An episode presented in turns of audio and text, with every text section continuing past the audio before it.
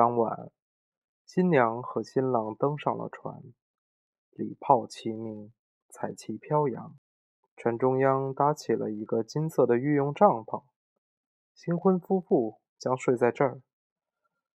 天黑了，彩灯燃了起来，水手们在甲板上跳着欢快的舞蹈。小美人鱼想起了她第一次游出海面时看到的，便是同样的场面。他的心仿佛刀割似的，万分痛苦。这是他能见到他最后一个夜晚了。为了他，他已经离开了自己可爱的同族和家庭，交出了自己美妙的声音，每天受着无休止的折磨。但他却一点都不知道，他心中怀着死的念头，笑着，捂着。王子亲吻着新娘，他摆弄着她黑色的长发。他们手牵手走进那华丽的帐篷里去了。船上静了下来，小美人鱼站在甲板上，眼睛凝视着东方，等待着日出。这时，她看到她的众位姐姐浮出了海面，她们的长发都剪短了。我们把头发都给女巫了，让她设法不让你今晚就死掉。她给了我们一把刀，太阳升起之前，你把它刺进王子的心脏，他的血流到你的脚上时，你的脚就会马上变成一条鱼尾。你又变成了一条人鱼，仍然过你那三百年的岁月。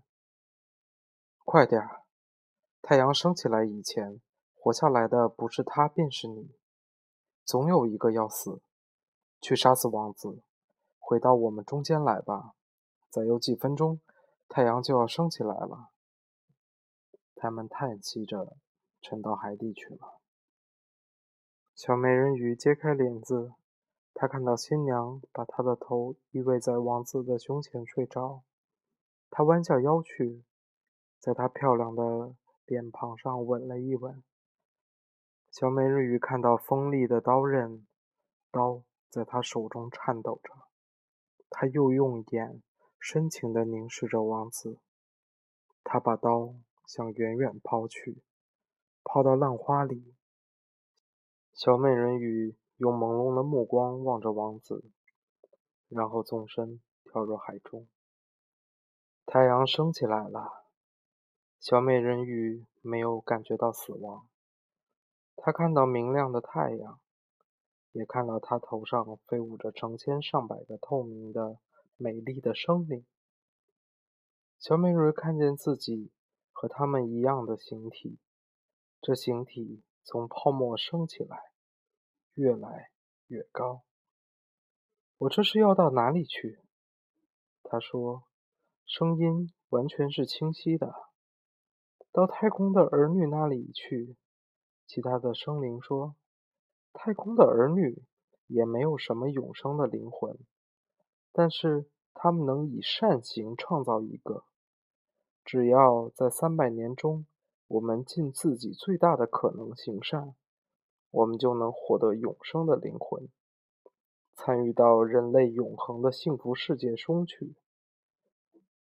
你也可以用善行，在三百年里为自己创造一个永生的灵魂。船上又热闹了起来，王子带着他美丽的新娘在找他，他们悲伤地望着海面的泡沫，没有人能看见小美人鱼。他亲吻了新娘的面庞，王子微笑着，和其他的太空孩子升到了浮游在天上的玫瑰红的云朵上。